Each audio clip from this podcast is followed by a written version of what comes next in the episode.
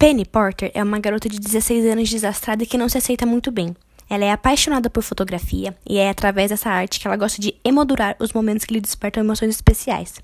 Penny se sente sozinha e posta seus problemas, como seus repentinos ataques de pânico, em seu blog, O Garoto Online, de uma maneira muito anônima e segura. Seu blog é seu segundo melhor amigo, ficando atrás de Elliot, seu amigo de infância gay e super engraçado. Em um determinado momento, sua família viaja para Nova York e Penny conhece Noah, um menino por quem ela se apaixona e que desperta sentimentos desconhecidos nela.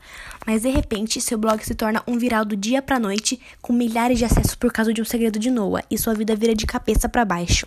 Esse é o enredo do Garoto Online, livro que aconselho todos a lerem, pois é o grande conselheiro e aborda assuntos importantes vividos principalmente por nós adolescentes, como insegurança e baixa autoestima, ataques de pânico e ansiedade, homofobia, importância de frequentar uma psicóloga e apoio familiar.